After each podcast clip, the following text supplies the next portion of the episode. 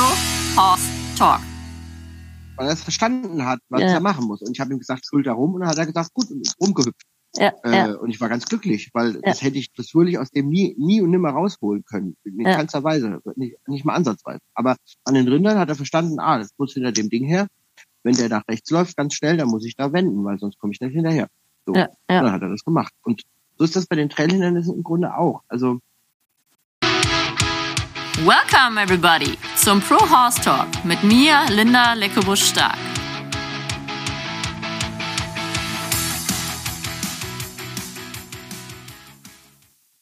Welcome back zum zweiten Teil mit dem erfolgreichen Working Equitation Trainer, Reiter und Hufmiet Mietja Hinspeter. Hi Mietja. hi, hi, hi. So, für alle, die den ersten Teil noch nicht gehört haben, du bist äh, aktiver Trainer in der Working Equitation Szene und auch noch aktiver Hufschmied und äh, veranstaltest eins der größten Turniere in der Working Equitation Szene in Deutschland. Deswegen frage ich mich gerade selber, wo wir anfangen sollen. Aber du hast ja vorhin schon erwähnt, dass du dich auch für die Working-Schiene entschieden hast, weil du schon immer, das mit den Rindern hat dich interessiert und du hast dich gegens Westernreiten entschieden, was ich auch verstehe, weil du gerne in Aufrichtung reitest und das Pferd vor dir hast. Vielleicht kannst du einfach uns mal grob dein Traumpferd beschreiben. Was macht für dich ein gutes Pferd aus? Ähm, ein gutes Pferd ähm, ist für mich mh, eins, was wirklich, was mich wirklich auf den Punkt spiegelt und ähm, eigentlich meine, also mich auf den Punkt spiegelt und zwar bis ins Mark. Das heißt also auch die Emotionen nicht übertreibt oder untertreibt, die ich dem Pferd, die ich frage quasi. Also Mhm. sowohl die körperliche als auch mental mich quasi spiegelt und dabei nicht unter und nicht übertreibt. Das ist eigentlich Pferd. Okay, aber, aber wie muss es vom Exterieur sein? Was bedeutet für dich rittig? Also ein bisschen mehr bildlich gesprochen. Äh, ja, also Exterieur, naja, es, es so- sollte natürlich schon bergauf gebaut sein. Äh, es ist ideal, idealerweise mh, relativ, also viereckig irgendwie, ne, kurz, kurz gebaut, dass es äh, wendig sein kann. Es ist ähm, mittelgroß, zwischen 1,50 würde ich sagen und 1,60. Das ist für mich irgendwie ein Idealmaß. Mm, Es sollte nicht zu kribbelig sein. Das äh, ist, ist schwierig. Äh, Ich Mhm. habe lieber Pferde, die, ich sag mal, so ein bisschen hauchzäh sind, als, als welche, die zu kribbelig sind. Mhm. Ähm, und sie müssen natürlich äh, einfach ein, ein, einigermaßen schon einen guten Galopp haben. Also ein Pferd, was nicht von sich aus schon mal so gut galoppiert, äh, das ist für mich jetzt eher äh, uninteressant. Also für mich Mhm. persönlich. Also mit gut Galopp meinst du wahrscheinlich bergauf und gesetzte Galoppade für den guten fliegenden Galoppwechsel dann auch. Mit der fliegenden Galoppwechsel, eine gute Galoppbalance, um eben auch äh, aus dem Galopp schnell zu stoppen, zu drehen, wieder anzugaloppieren. Mhm. Hm. Genau. Seitwärts über eine Stange galoppieren sollte drin sein irgendwann. Einfach, dass das auch doch der Rhythmus gegeben ist. Ne? Auch der Rhythmus für den fliegenden Wechsel natürlich. Genau, dieser Dreitakt, der Mhm. durchgesprungene Galopp. Das ist schon eine wichtige Grundvoraussetzung für ein gutes Working Equitation Pferd, muss man schon ehrlich sagen. Genau, da merke ich gerade den deutlichen Unterschied. Ich komme ja aus dem Westernreiten, reite auch immer noch sehr gerne Western, hab jetzt aber auch einen Spanier. Und da merkt man doch, dass die eine ganz andere Bergauf-Tendenz haben und von Natur aus viel gesetzter laufen. Also bei ein Spanier, ein guter oder ein spanisches oder barockes Pferd oder whatever, da merkst du beim Angaloppieren, wie die sich aufrichten und nach oben angaloppieren. Und das ist ja leider bei uns in der Western-Szene zum Teil sehr weggezüchtet. Die Pferde haben sehr tiefe Halsansätze und laufen zum Teil sogar den Berg runter im Worst Case. Ne? Und da merkt man echt einen massiven Unterschied. Und da verstehe ich vollkommen, was du meinst. Es ist wirklich schön, so ein Pferd vor sich zu haben. Man sitzt gefühlt viel mehr im Pferd. Ja, ja, ja, ich, ich mag das auch sehr. Ja, doch. Bin auch da ein Freund von. Ja. Ja, Wobei und ich dann, tatsächlich gar nicht so viele, also ich bin, glaube ich, noch nie tatsächlich ein wirklich gut aus, da doch, vielleicht, ja doch, doch, äh, doch auf der Hacienda bin ich mal ein gut ausgebildeter Aber äh, wenig, also wirklich wenig. Ja, ja. Ja, ist ja auch bei uns ein sehr langer Weg. Ne? Also wirklich, bei uns gibt's die Klasse Superhorse, heißt die, das ist eine Disziplin der EWU. Da ist ein bisschen Stangenarbeit, fliegende Wechsel, Raining-Manöver und Range-Riding-Manöver drin. Das ist so ein bisschen unsere Vielseitigkeit, Vielseitigkeitsdisziplin. Und das sind auch alles Senior-Pferde und dann sind die Guten auch ab zehn. Ne? Das ist wirklich ein sehr langer Ausbildungsweg. Und ich glaube, was ihr Worker auch braucht, sind diese Pferde, die man an- und ausknipsen kann. Ja, absolut. So nenne ich es immer. Ne? Das sind ja die Pferde, die klar im Kopf sind, gut reagieren, aber trotzdem zuhören und nicht vorgreifen. Das ist die Kunst dabei, oder? Genau. Und ich, ich glaube, dieses, dieses Abwarten, das können, das lernen die erst mit der Zeit. Also das, das ist, glaube ich, das, was am längsten braucht. Mhm. Erstmal fängst du an, sie zu motivieren, dann verstehen sie, was sie machen sollen und dann wollen sie irgendwie dauernd irgendwie alles machen. Und dann dauert es äh, Jahre, bis du das so äh, kanalisieren kannst, dass, also, oder, oder entweder machst du dir sie sauer, ne, dann wollen sie gar nicht mehr, oder du kriegst sie, hältst sie motiviert und dann braucht es Jahre, dass du sie eben kanalisieren kannst, ne, und sagen kannst, jetzt, jetzt will ich das nicht. Warte mhm. mal. Ja, ja, auf dem Punkt das abrufen dann, ne? Genau, genau. Und dass sie trotzdem ruhig bleiben und abwarten können, bis es denn auch kommt, äh, weil es sehr sicher kommt. Sie wissen es. Ja, ich sage immer, erst können sie es nicht, dann machen sie es von selber. Das ist die Schwierigkeit, ne? ja, genau. Ja, ja, ja, ja. Ja, das ist natürlich gerade bei euch mit dem Speed Trail. Also in der Working Equitation gibt's ja verschiedene Teile und die reitet ja erst den, den Trail in einer langsamen Form, wo es sehr ums Stilistische geht und dann ein bisschen in einer abgewandelten Form, was für mich als Westernreiter sehr lustig ist, dass er zum Beispiel seitwärts über die Stange galoppiert und über die Brücke galoppiert, weil er natürlich seine Zeit verlieren wollt. Aber die Pferde wissen natürlich dann auch, dass sie im Speed Trail sind, ne? Ja, ja, ich gehe sogar so weit, dass ich die Pferde mit einer anderen Ausrüstung äh, in den Speedtrail reite. Dass sie mhm. sozusagen schon beim Satteln eigentlich merken, dass es heute um was anderes geht. Mhm. Ja, man reitet die auch anders ab, ne? Genau, ja, ja, oder? Ich reite die ganz anders ab, ja, ja, natürlich. Okay. Äh, äh, genau. Ja. Ähm, und ähm, ich trainiere aber auch zum Beispiel den Speed nicht äh, eigentlich so richtig. Ich trainiere eigentlich nur Hindernisse schnell reiten, einzelne reite mhm. dann so ein bisschen gemütlich durch die Gegend und denke dann, ach, jetzt reite mal einmal schnell das Tor und dann reite ich da mal schnell kurz fünf mhm. Meter davor schnell hin, mhm. reite das einmal schnell und danach reite ich wieder Schritt so zum Beispiel. Ne? Mhm. Ähm, das ist was, damit macht man sich die Pferde sonst sehr heiß und sehr ähm, hektisch und, und, und, und fahrig. das ist ja wahrscheinlich auch die Kunst, da sauber trotzdem zu reiten, ne? Genau. Also äh, das hat sich im Laufe der Zeit gezeigt, dass die schnellsten Ritte eigentlich total unspektakulär sind. Mhm. Das sieht nicht schnell aus, weil es einfach immer im Rhythmus ist. Also flüssig, das sind dann das ohne ja. lange Stehpausen, ja, aber nicht halt hektisch, halt, ne? Genau, ja. man hält nicht an, es ist alles in einem Plus, alles in einem Rutsch. Es war sogar, äh, also das hat mir gerne äh, erzählt, gerne Weber erzählt, dass äh, sie so öfter mal am Rand standen, wenn ich mit Macchiato so ein Speed geritten bin und dann sagten sie, nee, aber heute, was macht er denn? Der gibt ja gar kein Gas. Wann gibt er denn mal Gas? Das ist ja nix. Also hm. komisch. Was macht er denn? Und dann war ich am Ende doch der Schnellste. Ja, weil du keine Fehler gemacht hast und keine Strafsekunden bekommen hast. Genau, und weil das Pferd einfach immer in einem so durchgelaufen ist. Ganz eng um mhm. alles rum und mhm. nicht gebremst und nicht Gas gegeben. Immer in einem Tempo. So. Mhm. Und das war am Ende dann oft äh, das Beste. Was ist denn, ich habe mir natürlich ein paar Videos angeguckt und zum Beispiel dann sieht man den Steel Trail und im Steel Trail stehen die dann ganz bewusst am Anfang und am Ende vom Tor, um zu demonstrieren, dass das Pferd durchlässig steht? Oder habe ich das falsch interpretiert? Also, dass man da ja, wirklich einen Unterschied zeigt. Ja, ja, das ist unbedingt so. Mhm. Du sollst auf der Brücke keinen Schritt traben oder gar galoppieren. Die müssen ganz klar Schritt gehen. Mhm. Die sollen bei der Seitwärtsstange ganz klar äh, Viertakt zeigen, also kreuzen zwar, aber im Schritt. Ähm, und so weiter. Also das ist ganz, ähm, ganz klar, äh, du sollst beim Tor dieses Bremsen, dieses Anhalten, genau, mhm. um zu demonstrieren, das Pferd steht. Dann wird das Tor erst geritten, danach wird wieder angehalten. Also das gibt ganz klare Vorgaben. Und das Stehen ist im Dressurtraining ein ganz, ganz wichtiges Element. Okay. Ja. Doch, dann habe ich das ja richtig gesehen, weil die stand da. Also so mache ich das auf Turnieren auch, weil ich sage immer, auf dem Turnier ist das Pferd doppelt so schnell.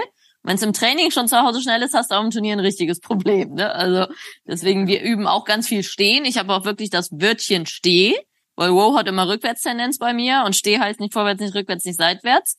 Und ähm, immer alles erstmal sauber reiten, bevor man es spektakulär reitet. Ja, ja, genau. Ja. Es ist letztlich, äh, also mh, ja, ich habe bei meinen Meisterschaften mit meiner Studie zum Beispiel, ich glaube, war das war auch mit dem Hengst, ich weiß es gar nicht mehr so genau, das ist schon so lange her, habe ich zum Beispiel keine einzige Disziplin gewonnen. Aber ich war dann am Ende deutscher Meister.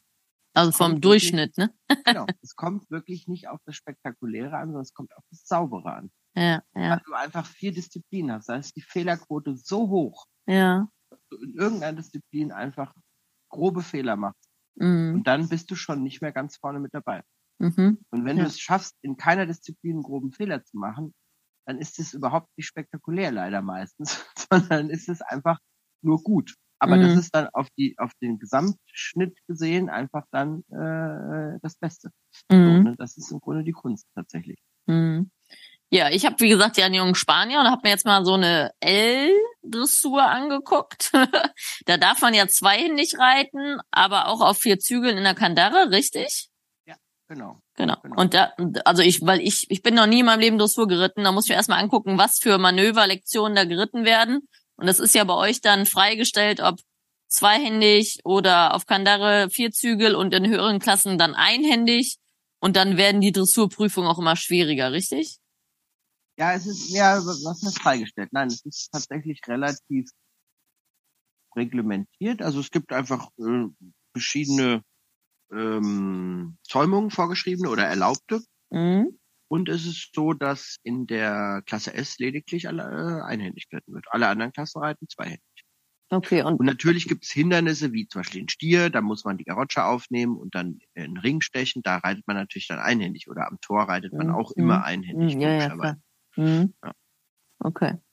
Und äh, also man fängt eigentlich, habt ihr E und A auch vor L, oder? Ja, genau. Ja, natürlich. Es gibt auch E und A. E ist ganz einfach zum Beispiel, da reitet man mit Wassertrense, da wird äh, im Trail nur getrabt und Schritt gegangen, gar nicht galoppiert. Mhm. Äh, in der Dressur gibt es dann eine Runde Galopp auf der rechten Hand, eine Runde Galopp auf der linken Hand auf dem Zirkel. Und ansonsten wird auch nur getrabt und Schritt gegangen, wie eine E-Dressur im Grunde. Ne? Mhm. Bisschen rückwärts ist da drin, das ist in der normalen E-Dressur nicht drin, aber das gehört bei uns eben vom Anfang mit dazu. Bei einem Arbeitspferd, das muss halt rückwärts gehen von Anfang mhm. an. Und dann gibt's A, da darf man dann schon äh, zum Beispiel ein äh, Kimbelwick heißt das, äh, oder Springkandare benutzen. Mhm. Das ist so ein ganz, eine Kandare mit so ganz kurzen Anzügen. Ähm, oder äh, eben äh, Wassergebisse, ne? Wasser. Mhm. mhm. Und dann ab L darf man dann die Kandaren benutzen und dann kommt in L dann auch dieser einfache Galoppwechsel dazu mit, mit Galoppschritt, ne? Mhm. Äh, und der Außengalopp in der Dressur, wobei der ansonsten überhaupt keine Rolle spielt. Mm, und in M erst kommen dann die fliegenden Wechsel pflichtmäßig. In L darf man fliegende Wechsel reiten im Trail. Mhm. Und in L hat man da Schenkelweich im Schritt oder im Trab? Ähm, in der Dressur muss man äh, Schenkelweich im Trab reiten. Okay.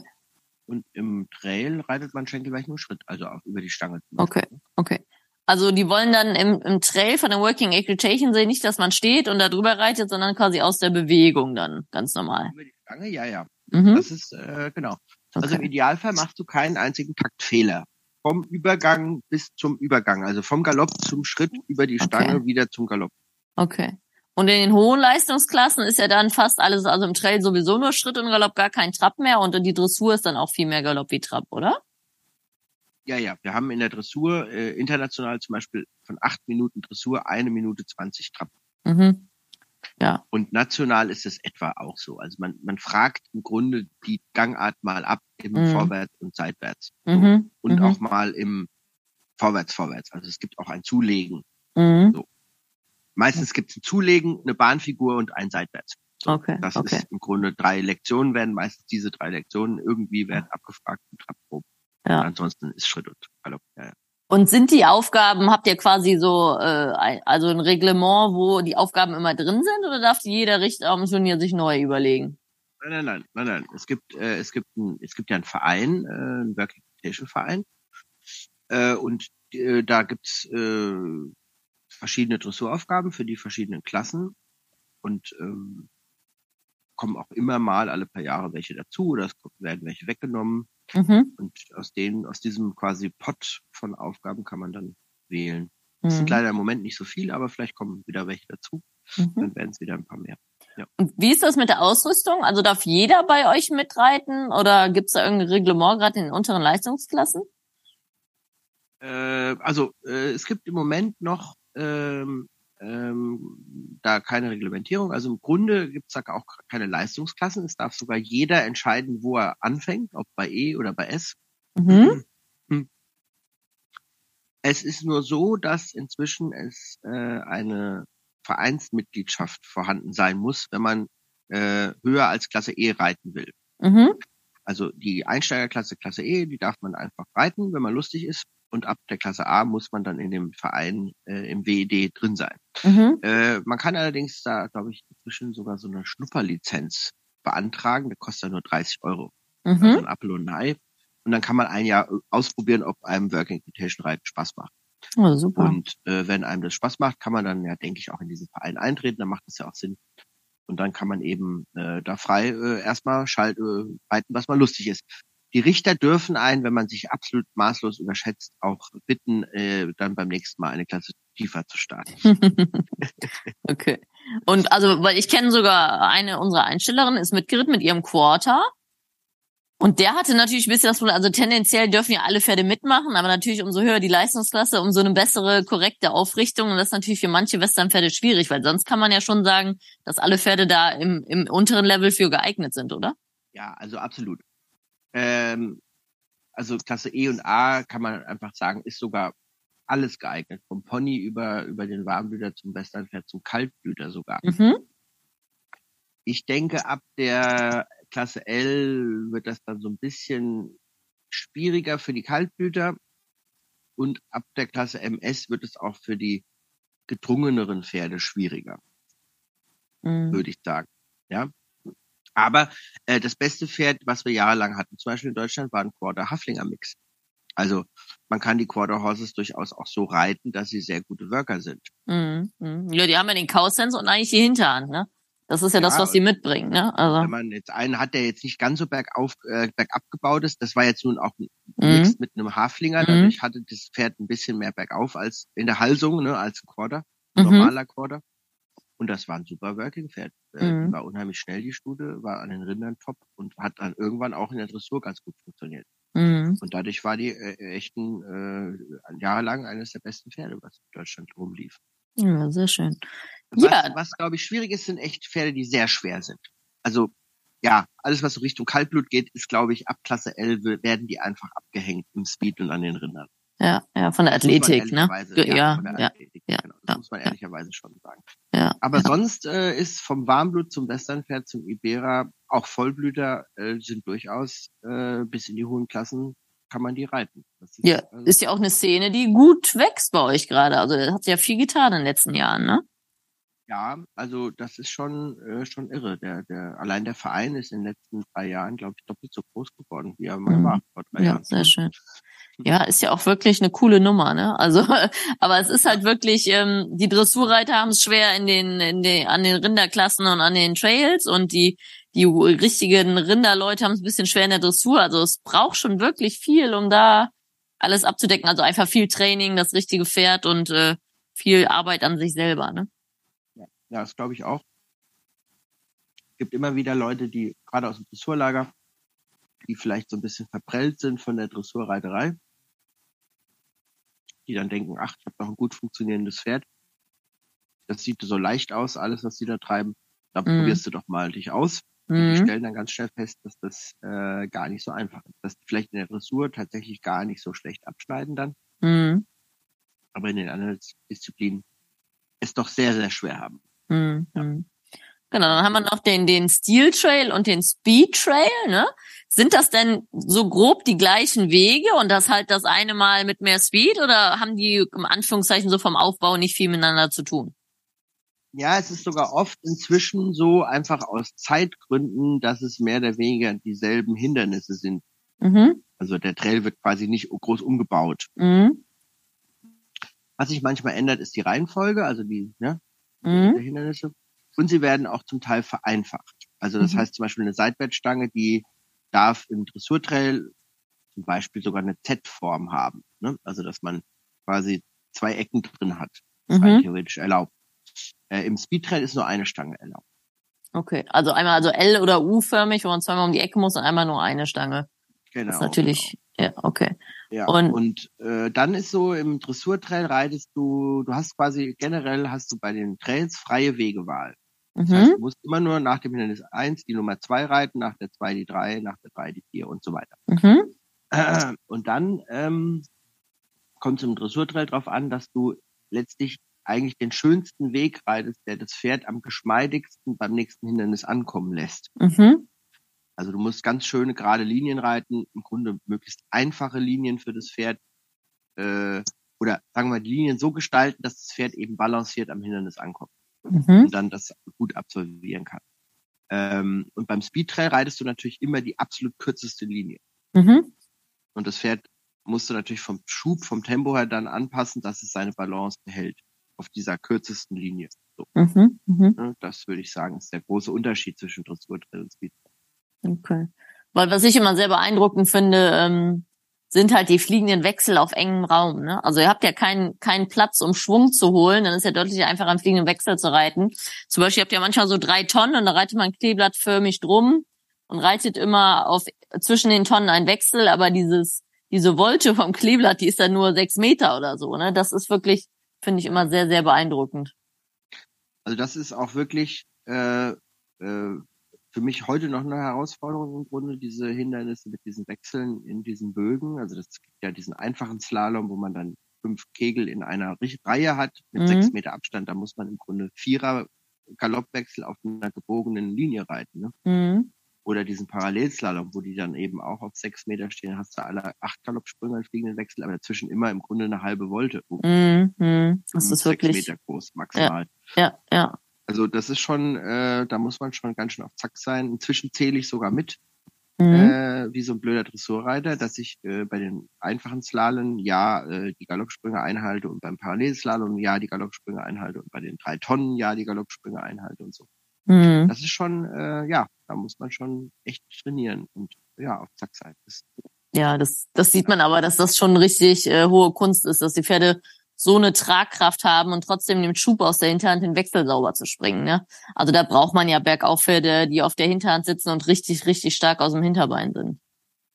Ja. Ja, das ja. ist, das ist, also das ist das, was mich extrem beeindruckt hat. Das einhändige Reiten kenne ich ja selber. Aber das ist schon wirklich, beim einhändigen Reiten dürft ihr ja auch, das ist, glaube ich, der Unterschied zu uns, dürft ihr einen Finger zwischen die Zügel nehmen? Gibt es da ein Reglement? Ja, wir dürfen sogar zwei Finger zwischen die Zügel nehmen. Und ihr dürft von hinten an den Zügel greifen und den ein paar kürzen. Das ist auch korrekt, oder? Ja, das dürfen wir auch. Genau. Okay. Mit der rechten Hand darf man das Zügelmaß korrigieren, hinter der Zügelhand. Genau. genau. Oder halt ja, mit der linken, wenn mit der anderen Hand reitet. Das ist beim Western gar nicht erlaubt, ne? Auch. Nee, beim Western darfst du einen oder keinen Finger zwischen haben und du darfst gar nicht die zweite Hand benutzen, dann bist du sofort raus. Also ähm, das macht so ein bisschen trickier, ne, dass man die Pferde nicht gut umgestellt bekommt und auch nicht mal eben das Zügelmaß verändern kann. Ne? Es braucht schon sehr viel Übung dann damit. Das ist denn, wie, hast du deine Pferde für den fliegenden Wechsel auf dem Stimmensignal trainiert oder machst du das alles über den Schenkel? Nein, ich mach das alles über den Schenkel. Okay. Nie mit Stimme, never ever. Okay, okay. Dürft ihr denn Stimmsignale in der Dressur benutzen? Nein, aber es macht natürlich jeder. Ja, ich finde es ja auch richtig, weil es ist ja die, die schonendste Hilfe, die wir haben, wenn du dein Pferd nicht gerade anbrüllst. Also. Ja, naja Gott. Also, wenn ich jetzt mal von Wertnote 10 ausgehe, dann will ich eigentlich weder eine Hilfe vom Reiter hören noch sehen. Mhm. Und das Pferd macht es trotzdem perfekt. Das mhm. ist für mich eine 10. Mhm. Von daher finde ich die Stimme, wenn sie nicht gebraucht wird, ist auch gut. Aber mhm. wenn man sie braucht, gut. Wenn, wenn, der Richter sie hört, dann wird es negativ schon auch äh, negativ erwähnt im Protokoll mhm. und auch durchaus steckt sich das in der Note wieder. Okay, weil wir dürfen das. Also wir dürfen die Stimme ganz normal benutzen. Weil es ist ja zum Beispiel ein Galopp-Schrittübergang und dann sagst du Chevi, Cherit an und Jog für Trab, dann weiß das Pferd schon, was du willst und nicht den 50-50 ne? wenn es gerade mal aus dem Fenster guckt, etc. Ne? Also deswegen bin ich ein großer Fan von Stimmhilfen, aber. Ja, das ist bei uns nicht erlaubt. Okay, okay. Das, das ist, äh, das ist der okay, und dann hast du gesagt, damit dein Pferd den Unterschied kennt, wechselst du das Zaumzeug und oder Sattelzeug und reitest sogar ein bisschen anders ab für den Speed Trail. Vielleicht kannst du da mal kurz drauf eingehen. Ja, ähm, naja, es ist ja im Grunde für die dressurliche Form ganz wichtig, dass die Pferde äh, eine schöne, korrekte Oberlinie haben im Dressurtrail, in der Dressur. Und da ist, äh, und eben die Wechsel äh, durchspringen auf den Punkt, durchlässig sind für die Seitengänge, äh, für die Übergänge, dass die sauber kommen, dass nicht getrabt wird zwischendurch in so einem Galopp-Schrittübergang. Und da muss man sie natürlich beim Warmreiten unheimlich äh, fein einstellen, sage ich mal. Ne? Und sie müssen wirklich schön rund sein und wirklich wie so ein Ball im Grunde sich anfühlen, auf dem man sitzt, der so äh, so mit einer gewissen Grundspannung so äh, vor allem unter einem so ein bisschen hüpft, ne? So ding, mhm. ding, ding, ding, ne? Mhm. Muss man sich das vorstellen. Und äh, beim Speedtrail ist es und bei den Rindern ist es, finde ich, immer ganz wichtig, dass die Pferde ähm, eigentlich fast keine Zügelhilfen mehr kriegen. Weil jede Zügelhilfe, gerade beim einhändigen Reiten, äh, ja das Pferd im Grunde bremst. Mhm. Und deswegen, äh, ja, ich sag immer, die, die Kunst beim Speed ist Lenken ohne Bremsen also scharf lenken. Mhm. Geht mhm. ja bei uns immer um scharf lenken. Mhm. Es geht mhm. ja nicht um irgendeinen Zirkel bewältigen oder so, mhm. mhm. ne, sondern es geht ja immer um scharf rum. Und das ohne, also lenken ohne Bremsen, das ist die große Kunst. Und das ist im Grunde vor allem möglich mit ganz wenig Zügelhilfen. Und dafür reite ich die eben auch so schon ab, dass sie das Genick viel offener haben, dass ich im Grunde gar nicht darauf achte, ob die jetzt am Zügel, also durchs Genick gehen oder nicht. Was ich äh, ganz wichtig finde, ist, dass sie die Ganasche hergeben. Das ist total wichtig. Für die Rinder ganz wichtig, wirst du auch wissen, mhm. aber auch für den Speed ganz wichtig. Mhm. Weil sonst die komplette Kontrolle irgendwie weg ist. Mhm. Aber ähm, oder auch die Schulter, ne? die musst du natürlich total gut kontrollieren können. Äh, aber sie dürfen den Hals viel höher tragen, wenn sie das wollen. Mhm. Oder viel gestreckter halt. Oder auch mhm. bei den Rindern viel tiefer, ne? viel gestreckter nach vorne. Ich möchte eigentlich, dass meine Rinderpferde äh, den Hals lang nach vorne machen mhm. eher und sich gar nicht so aufrichten. Ja, damit sie vom Fleck kommen, ne? ja, da, ja, und damit sie auch einfach so einen Rind an der Bande mal blocken können, indem sie ihm ins Gesicht gucken und nicht drüber weg. Mhm. Das mhm. läuft unter der Brust durch. Ja, ja, okay. Ja. ja. Ähm, und deswegen ist eben diese Arbeit ins Bergauf ganz wichtig für die Dressur und für den Dressurtrail und die Arbeit in, in, den Schub und in die Wendung ist ganz wichtig für den Speed und für die Rinder. Mhm. Und da dürfen die Pferde ruhig so ein bisschen auch gerader sein, finde ich immer. Mhm, mhm, also so ein bisschen, ich sag bei den Rindern oft auch, wenn die, wenn die Leute da reinreiten, die sollen sich vorstellen, dass ihr Pferd wie ein Pfeil ist, der da reinschneidet. Mhm. Ne? Äh, und so ist das beim Speed auch oft, dass es auch um die Tonnen zum Beispiel viel besser ist, wenn dein Pferd im Grunde den Hals nicht so sehr biegt, sondern einfach gerade lässt und sich im Grunde gerade um diese Tonne bewegt. Ne? Mhm. Das ist ja auch bei euch die Rinder, kommen wahrscheinlich erst ab Klasse M, oder? Oder ab wann kommen die Rinder bei euch? Klasse L kommt das alles. Ab Rinder L schon, okay. Klasse L, genau. Und ähm, da braucht man ja einen Rinderschein fürs Pferd und Reiter, ist das Reglement bei euch, ne? Ja, richtig, genau. Also das heißt, man muss einen Kurs besuchen, richtig. wo man den ausgestellt bekommt. Genau, und man macht einen Wochenendkurs, weil es gibt so zertifizierte Rindertrainer quasi. Mhm. Äh, und da macht man einen Wochenendkurs. Und ähm, dann äh, darf der Rindertrainer entscheiden, ob er einem den Rinderschein gibt mit dem mhm. Pferd oder nicht. Mhm. Äh, da soll äh, ähm, soll eigentlich dann so eine Prüfung abgehalten werden äh, und dann wird da entschieden, äh, wie das äh, gemacht wird. Ich bin da so ein bisschen, ich mache das immer so ein bisschen individuell. Ich bin da auch, äh, darf das auch machen. Mhm. Ähm, ich mache das eher so, dass ich mich frage, ob das eine das sicher ist, ne? Ob mhm, die, ob die Gefahr laufen, dass sie einen Unfall machen oder dass mhm. irgendwas passiert. Ob die jetzt sehr erfolgreich sind bei der Rinderarbeit, ist für mich jetzt immer eher zweitrangig. Mhm. diesem Rinderschein ist mir das Wichtigste, dass die einfach das äh, äh, überstehen und dass es auch keine hässlichen Bilder gibt, dass die verstehen, was ist Rinderarbeit, wie funktioniert es, dass man es eben ruhig macht und nicht äh, Hektik in die Herde kommen lässt und so weiter. Mhm. Das ist eigentlich das Entscheidende für mich. Ja, finde ich sehr gut, weil das hat gewährleistet, dass schöne Bilder produziert werden, weil das ist genau. ja wirklich eine Erfahrungssache am Rind für Pferd und Reiter. Und ja. ähm, gerade in Deutschland muss man eigentlich jeden Kurs, der angeboten wird, mitnehmen, damit man an Rinder kommt. Das ist ja in Deutschland sehr schwierig. Genau, genau. Das ist, äh, das ist äh, ganz wichtig, ja. Ja. Und es ist auch im Hinblick auf die Zukunft, finde ich, wichtig, weil das natürlich immer mehr äh, Thema wird und immer schwieriger wird, denke ich, mit der Rinderarbeit. Ja, also ich, ich bin auch selber Cowhouse und Teampenning geritten. Äh, und da merkt man halt, wenn einmal hinterm Rind ist und zu nah dran, wird das Rind immer schneller und das kann einfach sehr unschön werden. Und ich liebe Cowhouse, aber wenn Cowhouse schlecht geritten ist, da wird ein Rind einzeln gearbeitet, dann ist das wirklich sehr unschön. Und deswegen muss man natürlich als Reiter erstmal ein Gefühl dafür bekommen, dieses Auge zu schulen. Wo bin ich in der Position? Muss ich am Rind vorbei? Bleibe ich dahinter? Schiebe ich das Rind? Und dann muss natürlich das Pferd auch gut genug ausgebildet sein, allein schon ohne Rind anhalten, rumdrehen, angaloppieren, diese Rollbacks in Anführungszeichen, was ja die Pferde auch motiviert macht am Rind. Ähm, da braucht man auch schon wieder gut gerittene Pferde. Natürlich kann man die ein bisschen im Schritt die Rinder zeigen, aber wenn man wirklich ein Rind arbeiten will, muss das schon wirklich gut an den Hilfen stehen. Ja, ich finde aber auch, also ja, das stimmt.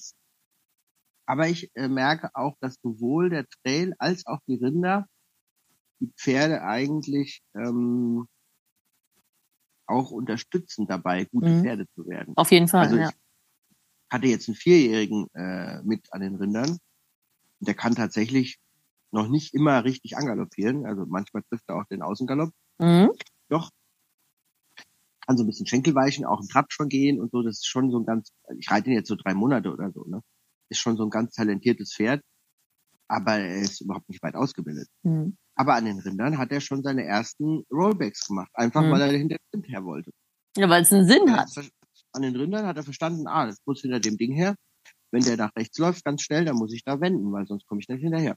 So. Ja, ja. dann hat er das gemacht. Und so ist das bei den Trailhindernissen im Grunde auch. Also äh, auch mit diesen Wechseln in diesen ähm, Pylonen, dass die Pferde irgendwann äh, das verstanden haben, was sie da machen müssen. Und Mhm. ich bin mir relativ sicher, dass es äh, nicht wenig Reiter gibt, äh, die ähm, ja, die das vielleicht äh, auf einer geraden Linie gar, oder weiß ich, äh, wir haben in einer Dressur haben wir Viererwechsel auf gerader Linie. Das ist oft eine Katastrophe, was die da zeigt, die Reiter. Äh, ich finde das auch unheimlich schwer selber. Ich finde Mhm. es fast leichter, durch so einen Slalom zu reiten mit Wechsel, weil das Pferd im Grunde genau weiß, was an welcher Stelle passiert. Und es ist irgendwann dann schon, wenn man es nicht krass stört, es fast alleine gut macht. Man muss es Mhm. dann nur so ein bisschen supporten eigentlich bei, beim Tun. Mhm. Ja, ja, auf jeden Fall. Ja, das ist ja, wir haben auch die Western Riding, aber da, da stehen die Pylonen auf 10 Meter. Das heißt, man hat so jeden siebten, achten Sprung und Wechsel. Und da ist auch ganz viel die Kunst dann zu trainieren, dass sie nicht wechseln, wenn sie noch nicht sollen, dass sie nicht zu früh wechseln. Es gibt bei uns nämlich Minuspunkte oder zu spät. Aber du hast vollkommen recht. Das Pferd lernt natürlich Automatismen und das Pferd sieht eine Sinnhaftigkeit. Und da kann auch, eben auch das Pferd ja zwischendurch mal helfen. Ja, also das ist, das ist, ähm, ja, du bei den Rindern zum Beispiel, bei meiner Stute, die ist also ähm, ein sagenhaftes Rinderpferd. Mhm. Und da ist es inzwischen echt so, dass ich der im Grunde das Rind zeige und dann mich festhalte. Weil den Rest macht die allein, bis das Ding im Pferd steht. Hm. Ja, ein gutes Kaufpferd rennt los, wenn das Rind losrennt, stoppt, wenn das Rind stoppt und dreht, wenn das Rind dreht, ne? Also wenn die wirklich so schnell sind dann, ne? Ja, ja, genau. Also Ja. das, das und die, die drückt das auch hoch. Also die galoppiert dann auch teilweise von alleine äh, quer im Okay. Schenkelweichen hinter dem Rind her, weil sie weiß, dass sie dann mehr Fläche abdeckt und das Rind dann seine Herde schlechter sieht. Also die Gruppe zum, zum Rind hin quasi, so wie so ein Pferch ein bisschen. Ja, also das macht sie so ganz individuell, je nachdem, wo die Okay. Herde steht. Meistens, Okay. wenn jetzt zum Beispiel die Herde, die stehen ja oft in so einem, in einem Eck, wenn jetzt in der Halle die Herde im Eck steht, in mir aus dem rechten Eck und der Pen steht im linken Eck, dann würde sie wahrscheinlich im Schenkelweichen Kopf nach links, Popo nach rechts zur Herde, Kopf Richtung Kuh, die so seitwärts da hochdrücken, damit die Kuh einfach möglichst schlecht ihre eigene Herde sieht Okay, okay. und damit äh, möglichst gut hoch zum Pen läuft. Genau, also das, du wirst, das muss man vielleicht einmal kurz noch den Zuhörern erklären, wie so eine Rinderprüfung aussieht. Also, es ist eine normale Halle, am, an der einen Ende stehen die Rinder und am anderen Ende steht so ein Pferch, wo ihr ein Rind reintreiben müsst, oder was? Genau, genau, so ist das im Grunde. Und äh, es gibt eine Mittellinie und, und die trennt quasi die Pferde und die Rinder. Die Rinder sind auf der einen Hälfte, die Pferde sollen sich in der anderen Hälfte oder das Pferd ist in der anderen Hälfte und der Pen. Und dann reitet man über die Linie rein und da geht die Zeit dann los. und reitet dann äh, in die Herde rein und sortiert ein Rind dann raus. Da wird einem dann die Nummer gesagt, welches Rind man holen muss? Genau, genau. Man kriegt die Nummer angesagt. Die kleinen Klassen müssen dann sozusagen nur in Anführungsstrichen äh, die Kühe über die Linie bringen und die Klasse S muss dann nachher äh, die Kuh in so ein Pferch reintreiben. Und der Pferd steht an, am Rand oder steht er in der Mitte? Der steht Am Rand. In, in der Ecke in der Regel. Okay, ja, okay. Und das macht man aber alleine, nicht im Team, ne? Nein, das macht man alleine. Früher war das eine Teamarbeit, aber das gab immer Stress und Ärger, weil natürlich in den Klassen die, die Leute, die im Grunde im Wettbewerb gegeneinander reiten, dann im Rinderteam auch zum Teil miteinander reiten Mhm. mussten und ja, das gab Okay. immer irgendwie immer und dann haben wir das geändert, Okay. Einzelarbeit umgebaut. Und was ist, wenn der Rest der Herde mitläuft? Da kannst du ja dann allein nicht viel machen. Ja, wir müssen, man muss die Rinder äh, vorher natürlich setteln. Das Mhm. heißt also, man muss vorher eine halbe, dreiviertel Stunde die arbeiten, dass die an einem bestimmten Ort eben quasi gesettelt werden halt, ne, gewöhnt werden. Und dann ist natürlich ganz wichtig, dass du einfach nicht so sehr in den Rindern rumrührst, Mhm. sondern wirklich ganz leise da reingehst, dir dein, Ei- dein Rind möglichst unbemerkt da rausfischst. Und erst wenn es wirklich sicher draußen ist, dann gibst du Gas. Mhm. Und dann bleiben Ja. die anderen Rinder eigentlich auch ruhig. Was Mhm. wir natürlich machen, das ist anders als beim Cutting. Beim Cutting reitest du ja im Grunde von hinten in die Herde rein Mhm. und drückst die dann raus und drückst im Grunde deine Kuh raus und, und die anderen bleiben zurück. Mhm. Aber da hast du ja auch die Blogger, die quasi gegenüberstehen. Und Die Rinder Turnbacks, können, ja. Die können ja gar nicht bis hinten rauslaufen. Mhm. Das, das sehen die ja auch nicht, Mhm. weil die Leute stehen ja da. Die hast du bei uns natürlich nicht. Das heißt, bei uns wird im Grunde nicht von hinten raus gearbeitet meistens, sondern meistens wird im Grunde Richtung Bande gearbeitet. Also das heißt, die Rinderherde quasi zwischen dir und der Bande ist und du versuchst dann das Rind im Grunde dann da rauszulöffeln. So Mhm. würde ich das eher beschreiben. Und wo hast du das mit der Rinderarbeit gelernt? Weil das ist ja in Deutschland wirklich sehr spärlich. Also ich habe ganz viel gelernt. Es gibt einen äh, inzwischen nicht mehr ganz jungen, echten Camargue-Franzosen im Schwarzwald, der Jean-Pierre Godès. Der hat Camargue-Pferde und auch Rinder da und äh, von dem habe ich das gelernt. Äh, die ersten Anfänge. Mhm. Und dann äh, durfte ich auch mal äh, mit Ute Holm ein bisschen trainieren. Die hat uns auch mal einige Sachen gezeigt. Ähm, bei so einem Kadertraining später, das war echt ganz cool. Und ähm, mh, dann habe ich auch mal mit ähm, tatsächlich hier so, einem- so, so äh, Cowboy hier bei uns aus der Region, wie hieß er? Ich, ach, wie heißt der? Komme gerade nicht drauf. Vielleicht komme ich, guckst mich jetzt wahrscheinlich, komme ich zwischendurch. Ein Westernreiter? Ja, ja, der hat so Cebus gehabt. Der war hier so beim, äh, so äh, hinter Mainz. Aber nicht Hünnekens oder Bartmann? Bart, äh, Bartmann, natürlich. Der genau, Mike. Mhm. Bei Mike. Bei Mike waren wir, genau. Bei Mike Ja. waren wir und haben Cebus noch. Äh, Ja. Ja, sehr gut. Er hat uns ein bisschen trainiert. Das waren so im Grunde die wesentlichen Leute, mit denen ich äh, in der Arbeit trainiert habe. Hast du denn Rinder zu Hause, wo du regelmäßig dran trainierst, oder? Nee, leider nicht. Ich habe äh, ich hab leider keine Rinder. Ich habe äh, aber einen Landwirt hier, der äh, direkt äh, in der Nähe der Wintermühle auch angesiedelt. Der hat so eine extensive Anguszucht. Mhm. Und äh, der hat eben wie immer so, ja, so 25 vom Alter her passende, 30 vom Alter her passende Rinder. Und die darf ich mir dann für die Rinderkurse immer ausborgen. Mhm. Und äh, ich mache das dann meistens so, dass ich auf den Kursen im Grunde mir so ein bisschen extra Zeit einplane, Mhm. äh, wo ich dann selber noch trainieren kann, ne? Dann Mhm. keine äh, Teilnehmer quasi in der Halle sind. Weil es ist ja wirklich, also bis so ein Pferd am Rind läuft, das ist ja wirklich ein langer Weg und man muss viel ans Rind. Ich war in den USA beim Cowhouse-Trainer einen Winter und die arbeiten einfach täglich am Rind oder haben eine super gute Cutting-Maschine oder beides. Das ist also, ich, mir macht das unheimlich Freude. Ich würde das auch mehr machen, aber es ist in Deutschland schwer zu realisieren, finde ich. Ja, absolut, total, absolut.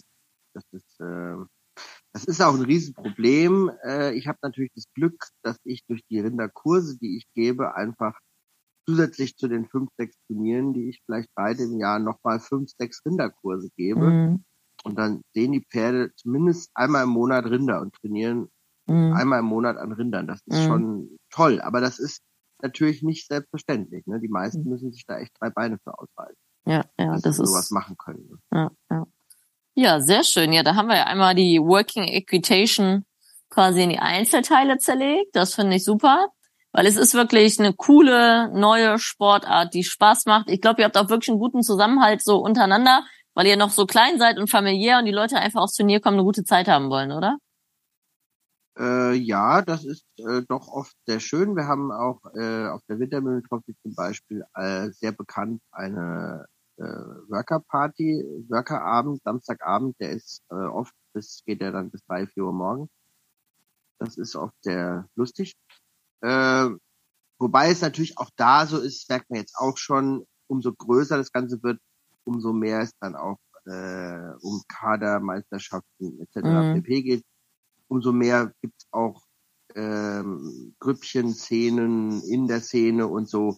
Das, mhm. äh, denke ich, ist nicht zu vermeiden. Aber letztlich ist es auf jeden Fall so, und ich denke, das ist sehr, sehr schön und das hoffe ich, bleibt auch ewig so, dass im Grunde so ein bisschen ähm, ich sag mal, der Spirit, ja, in der, in, auf, im Campo würdest du auch deinem Mitreiter, wenn du im Campo an den Rindern arbeitest und siehst, dass das, äh, was weiß ich, von mir aus die Gamasche auf halb acht hängt, würdest du dem das auch sagen, weil du nicht willst, dass der neben dir da zu Bruch geht, weil mhm. das Pferd an der Gamasche hängen bleibt. Und so ist es im Grunde bei uns auch. Wenn jetzt, keine Ahnung, in der Dressur zum Beispiel sind keine Gamaschen erlaubt. Wenn einer mhm. mit Gamaschen abreitet, wird dem vorher gesagt, du, zieh mal die Gamaschen aus. Mhm. Da würde keiner sagen, die Klappe halten und denen quasi ins Messer laufen von den ja. anderen Teilnehmern. Ja, ja. Obwohl es ja im Grunde ein Vorteil wäre, weil der wäre ja schon mal weg. Ne? Konkurrent eliminiert. Ja, so ist das bei uns aber Gott sei Dank auch noch. Also ähm, der, der Beste soll gewinnen und mal ist, ist es für einmal, ist es gegen einen. Das ist ja auch bei uns im Sport so. Es ist ja nicht ganz objektiv. Es ist immer ein bisschen subjektiv. Der Richter mag dich oder dein Pferd oder nicht und man macht Fehler und im Endeffekt muss man immer mit seiner Leistung und der Entwicklung des Pferdes zufrieden sein, finde ich. Genau. Also man muss, man muss das Ganze auch immer genau im Gesamtzusammenhang, finde ich, sehen. Ähm, und man ist ja auch nicht jeden Tag gleich gut drauf. Ne? Ja, ja, fährt auch nicht. nee. Mhm. nee, fährt auch nicht. Ähm, ich denke, ich denke, ähm, es ist ja auch, äh, also ähm, ich habe natürlich das Glück auch, dass ich immer wieder äh, eben durch diese Kadertraining äh, in so einem ja, in so einer Mannschaft, in so einem Mannschaftszusammenhang geritten bin. Und da ist natürlich dann nochmal spezieller Zusammenhalt, wenn es gut läuft, da, ne? weil man will ja äh, als Mannschaft dann auch erfolgreich sein. Und diese Rinderarbeit in der Mannschaft, wenn die Mannschaft gut funktioniert, ist natürlich auch sensationell, mhm. äh, weil das dann einfach nochmal noch mal, ähm, ja, im Grunde nochmal drüber hinausgeht, über die Arbeit, die man alleine macht mit dem Rind, weil man dann das eben auf einer viel größeren Fläche ne, macht, mhm. wo du alleine wahrscheinlich nicht großartig erfolgreich wärst, weil das sind dann auf den Meisterschaften meistens so 30, 40 Rinder mhm. die auch wenig gesettelt da einfach reingeschmissen werden und da wild rumrennen und dann müssen halt die äh, Mannschaftskollegen die Herde bändigen und du holst eins raus und dann mhm. helfen ein paar so viele wie können, um, ohne dass die Rinderherde flöten geht, mhm. hier dann dieses Rind da hochzutreiben. Das ist natürlich auch äh, eine tolle, tolle Geschichte. Und mhm. Mm, das hat natürlich früher dafür, dazu gesorgt, auch dass einfach äh, dieser Zusammenhalt einfach eine Grundvoraussetzung im Grunde dieses Sports war. Ne? Ja, da ist dann wirklich Teamsport und nicht gegeneinander, ne? was ja sonst bei uns beim Reiten immer so ist. Jeder kocht sein Süppchen mit seinem Pferd. Man ist ja doch im Endeffekt Konkurrenz. Und wenn man dann mal als Mannschaft zusammenreitet, profitiert man ja auch voneinander und kann ein bisschen das Wissen von den anderen auch mal mitnehmen. Ne? Ja, ja, ja. ja. Das ist leider auch so ein bisschen äh, vielleicht auch äh, eben auch dieser Einzelarbeit jetzt geschuldet, die es schon seit Jahren gibt, dass sich das doch tatsächlich so ein bisschen, ja, so ein bisschen abschwächt, sage ich ja, mal, ja, ja, dieser. Zusammenhalt. Aber ich glaube, das ist auch überall so, wenn was größer wird. Auf jeden Fall. Das ist. Äh, wir alle persönlich kennen, irgendwann ist das ab. Ja, ja. Also ich feiere auch sehr gern auf Turnieren, aber ich habe einfach gar keine Zeit mehr dazu. Also ich, ich bin ein großer Tänzer, wir tanzen alle sehr gern und so. Aber ich kann da nicht bis fünf Uhr da Party machen und am nächsten Morgen um acht Uhr stramm stehen und für meinen Kunden und das Pferd funktionieren. Und dann ist es doch so professionell geworden, dass man nicht privat da ist, sondern als Profi und man seine Leistung abrufen möchte und auch dem Kunden gerecht werden will. Und das ist dann manchmal Deswegen habe ich schon gesagt, dass ich vielleicht irgendwann hobbymäßig mal Working Equitation reite mit einem Pferd. ja, genau. Ja, sehr schön. Genau. Ja, sehr gut. Ja, noch die große Quizfrage. Sind deine Pferde beschlagen oder barfuß, du als Hufschmied? Äh, äh, ja, ich bin, ich bin, äh, ich war lange der äh, Hufpfleger, äh, hatte lange den Ruf eines Hufpflegers unter meinen Schmiedekollegen, weil ich tatsächlich sehr gerne meine Pferde barfuß laufen lasse. Auch in meinem Kundenbereich äh, Hufstark sind, würde ich sagen, 60 Prozent barfuß oder mhm. 70 vielleicht sogar. Ähm, und ich beschlage meine Pferde auch durchaus, wenn ich auf Meisterschaften fahre oder ich sage mal, äh, will, dass sie auf jeden Fall gut hintreten können und kein Hufgeschwür kriegen oder irgendein Steinchen sie doch daran hindert, durchzufußen und das Beste zu geben in dem Moment, mhm. dann beschlage ich sie. Aber äh, zum Beispiel habe ich jetzt die letzte deutsche Meisterschaft auch mit meiner Stute barfuß bestritten. Mhm. Ja, also auch mein Hufschmied, der hauptberuflich Hufschmied ist, der sagt, der beste Beschlag ist kein Beschlag, wenn es funktioniert. Ne? Aber wenn die Pferde natürlich fühlig sind, dann bringt es auch nichts, die barfuß lassen zu wollen, auf Teufel komm raus. Und das Pferd läuft wie auf heißen Herdplatten und möchte keine Last aufnehmen. Ne? Also, nee, das bringt ja auch nichts, eben genau. Ja. Also wir haben Oder tatsächlich wenn du halt auch. Weißt, dass es nicht, der Untergrund ist so schlecht, äh, ja, ja. rutschig, glitschig, dass ja. du barfuß, selbst barfuß äh, wegrutschen würdest, dann musst du natürlich ein Eisen machen, was Griff hat. Oder sogar einen Stollen rein. Ne? Mhm. Also wir haben sogar ein paar Pferde am Hof, die nur hinten beschlagen sind, damit sie mehr Last aufnehmen. Also, weil vorne beschlagen machen ja viele. Ähm, aber klar, wenn sie fühlig sind, aber wenn man so vom Effekt, habe ich jetzt so bei ein paar Pferden gemerkt, wenn die hinten nicht so ganz so aktiv untertreten und auf unter den Schwerpunkt gehen, dann hilft schon, die auch mal hinten zu beschlagen. Aber natürlich, wenn es geht, ist immer am schönsten barfuß. Aber da muss man halt auf sein Pferd gucken und nicht im Buch lesen oder irgendeinen Podcast hören, sondern auf sein Pferd gucken, sich den Profi holen. Auch die Physiotherapeuten sagen da auch was zu. Also unsere Physio sagt dann immer, okay, der hat schon fast Puls, der braucht Eisen. Ähm, und da gilt es immer, dem, dem Profis zu vertrauen, wenn man den richtigen Profi an der Seite hat. Ja, ja, ja, das stimmt, das stimmt. Wobei man, äh, also ja, äh, genau, man muss, man muss dem Profi äh, zuhören. Äh, es kommt bei den Physios, finde ich, immer ganz, ganz leider sehr stark drauf an, wen man da trifft, weil die in der Regel äh, sehr viel Meinung haben und manche mitwissen und andere ohne. Ja, das ist ja auch so ein bisschen am Boden geschossen wie die Heilpraktiker, ne? Also ja, ähm, und, äh, ich habe schon äh, Aufträge gekriegt von meinen Kunden, was ich mit den Füßen machen soll, laut Physiotherapie, das äh, äh laut Physiotherapeut, da ist mir wirklich schlecht geworden. Mhm. Ich habe gedacht, okay, die wollen wohl noch mehr Arbeit haben. Mhm. das fällt gar nicht mehr. Dann können die gleich nächste Woche wieder anrücken. Ja, ja, aber da sind wir ja auch beim, also unsere Physiotherapeutin sagt ganz oft ein, zwei Tage Longe, ne, rückenfrei, aber Training und wie du ja im ersten Podcast schon gesagt hast, ähm, man kann ein Pferd sehr gut longieren, dass es wirklich effektiv ist. Wir machen auch viel mit Kappzaum oder Stangengymnastik und das ist einfach, wie ist so deine Meinung zum Ausgleichstraining? Was für Ausgleichstraining machst du mit deinen Pferden? Also äh, ich mache grundsätzlich, ähm, es sei denn, ich habe jetzt, äh, jetzt irgendwie eine ganz wichtige Meisterschaft, wobei auch da achte ich langzeitmäßig schon drauf, aber vielleicht jetzt nicht in den letzten zehn Tagen davor. Aber ansonsten kriege ich äh, A, sehr viel ausreiten, wirklich mhm. viel, mhm. Ähm, weil ich das einfach äh, merke, dass die Pferde da einfach immer viel motivierter sind. Ich trainiere auch ganz viel so Sachen wie starker Trab oder sowas. Das mhm. trainiere ich im Gelände. Mhm. Vor allem. Mhm. Gar nicht so sehr in der Bahn, weil die da mhm. einfach von sich aus viel mehr nach vorne wollen. Mhm. Ähm, und dann longiere ich tatsächlich auch. Gucke ich, dass ich die, die Pferde, die so richtig äh, sportlich benutzt werden, dass ich die auch, ja, äh, ein, zweimal die Woche, Woche vielleicht auch mal longiert kriege. Also es kommt so ein bisschen auf den Trainingszustand an, wie viel mhm. die machen müssen. Mhm. mhm. Und ich, ja, einfach, dass ich nicht äh, zwei, drei Tage hintereinander dasselbe mache. Ne? Genau. Also nicht schon wieder in die Halle oder am Reitplatz. Genau. genau. Im Normalfall. Oder ich äh, reite halt Dressur oder stehen halt mal Trailhindernisse auf Platz. Also ja. man versucht schon so ein bisschen die Pferde ab, abzuwechseln in der Arbeit, ähm, um einfach nicht so ein Trott äh, reinzukriegen. Weil ja, es hilft mir ja nichts, wenn das Pferd keine Lust hat. Ne? Ja, auf jeden Fall. Also wir haben ja den Vorteil, wir wohnen im Oberberg, wir haben sehr viel Berge, das beste Training fürs Pferd, Berg hoch, Berg runter. Äh, und auch longieren, mal sattelfreies Training oder ich reite viel aus und nehme ein Handpferd mit, dann hat das Pferd, was ich dabei habe an der Hand, äh, hat dann sattelfreies Training und also wir machen auch ganz oft, dass wir ausreiten, danach nur noch eine Viertelstunde in die Halle gehen oder so. Also wir gehen wirklich viel ins Gelände und machen wirklich viel Ausgleichstraining, weil das Pferd muss ja nicht nur mental und technisch trainiert werden, sondern auch körperlich. Deswegen auch Stangenarbeit, dass die ganzen Gelenke gewinkelt werden, die Muskulatur gestärkt wird. Und da sehe ich leider viel, dass die einen nur ausreiten und nicht über den Rücken reiten, jetzt in Schubladen gedacht, und die anderen reiten nur in der Halle, aber das Pferd kriegt einen Herzinfarkt, sobald ein Blatt raschelt. Ja, und auch, auch äh, Kondition kriege ich dort im Gelände viel besser, also ein Pferd Kondition angetrainiert. Ja, ja, auf jeden Äh, Fall. und das ist tatsächlich ähm, ein ganz, ganz wichtiger Faktor für mich, für so ein Speedtrail. Mhm. Äh, du siehst äh, ganz viele Pferde doch auch, äh, die so am Ende von so einem Speed echt, also du merkst du, dass die wirklich müde sind. Die Mhm. sind einfach, das dauert zwar nur drei Minuten, aber danach ist einfach der Ofen aus. Mhm.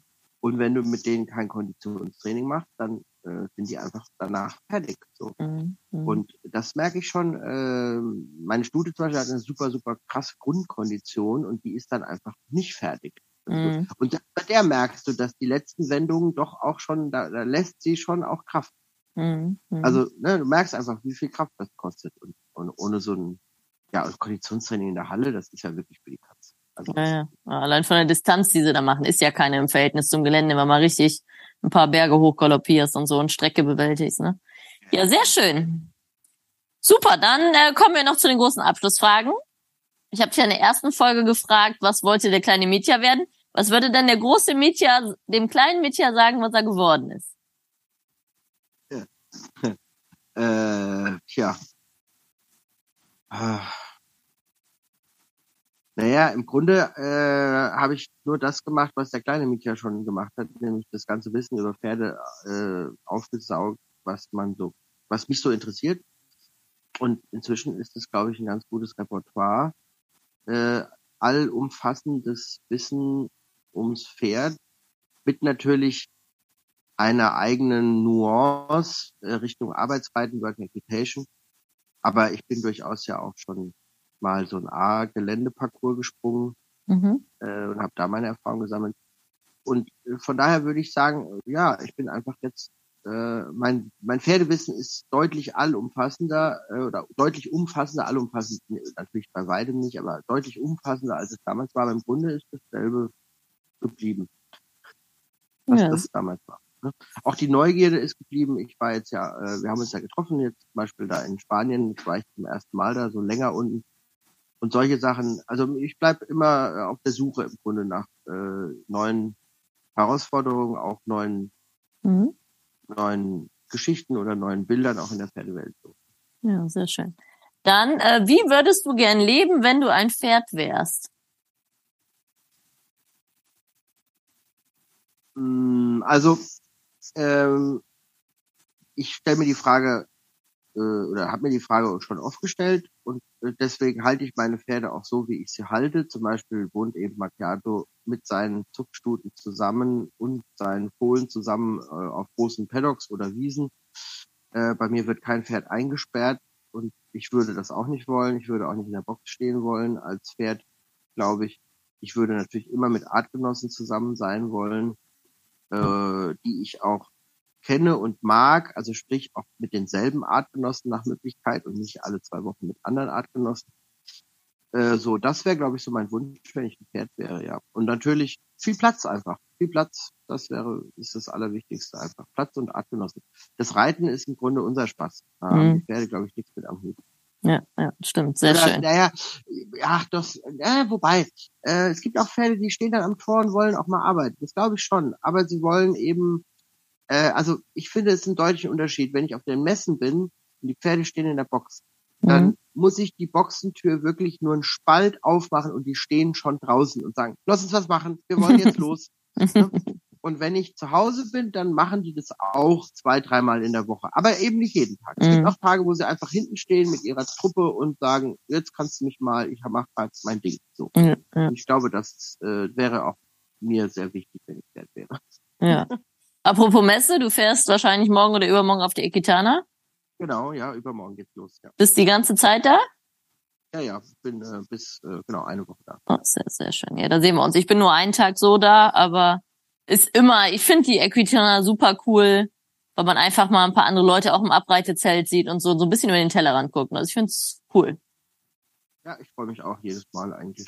da ja. zu sein. Welchen Tag bist du da? Diesen Western-Tag wahrscheinlich. Ne? Genau, genau, den Donnerstag. Ihr habt, glaube ich, Freitag euren Tag. Ne? Habt auch einen Show Cup, die Worker da immer.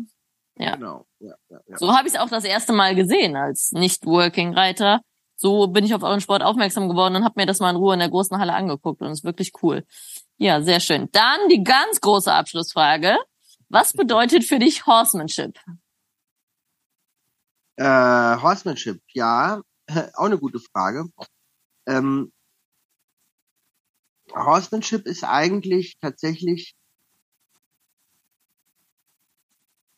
A muss ich natürlich äh, wirklich verstehen, wie Pferde ticken, um Horseman zu sein. Das heißt, ich darf nicht von mir ausgehen, sondern ich muss von dem Pferd ausgehen, auch wenn mir das vielleicht nicht passt gerade.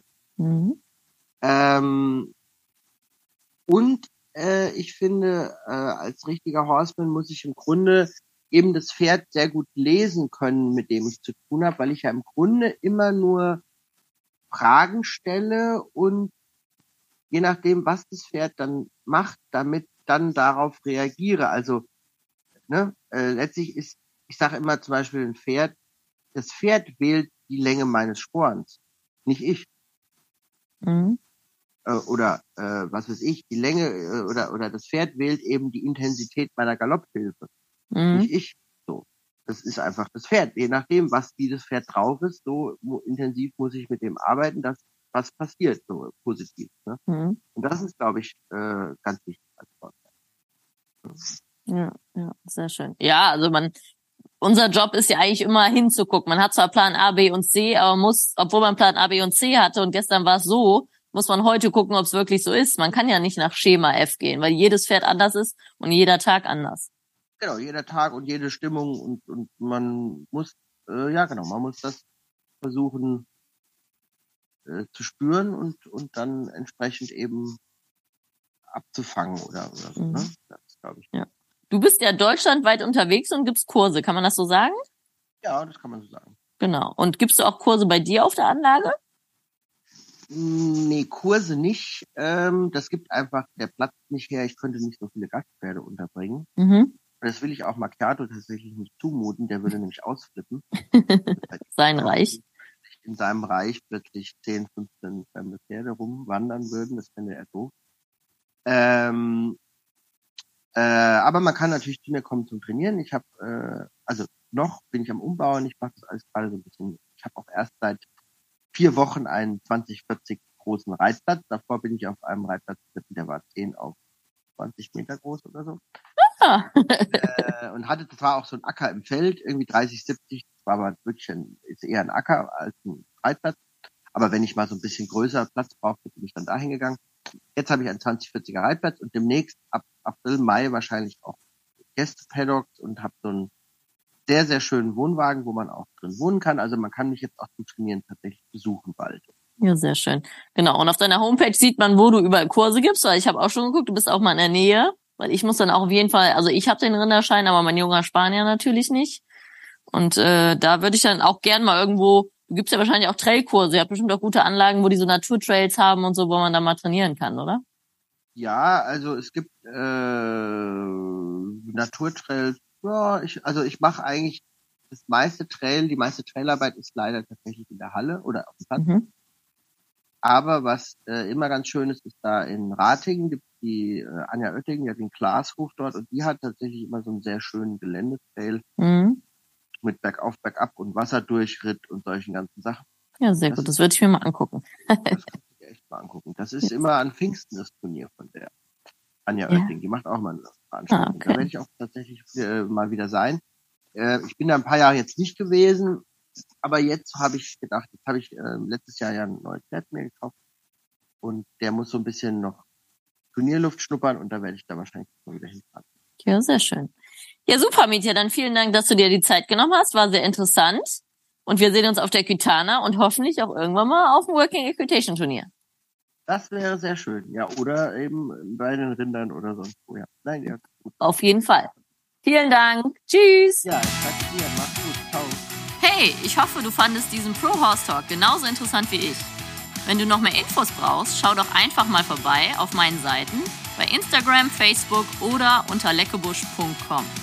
Thanks for listening. Pro Horse Talk.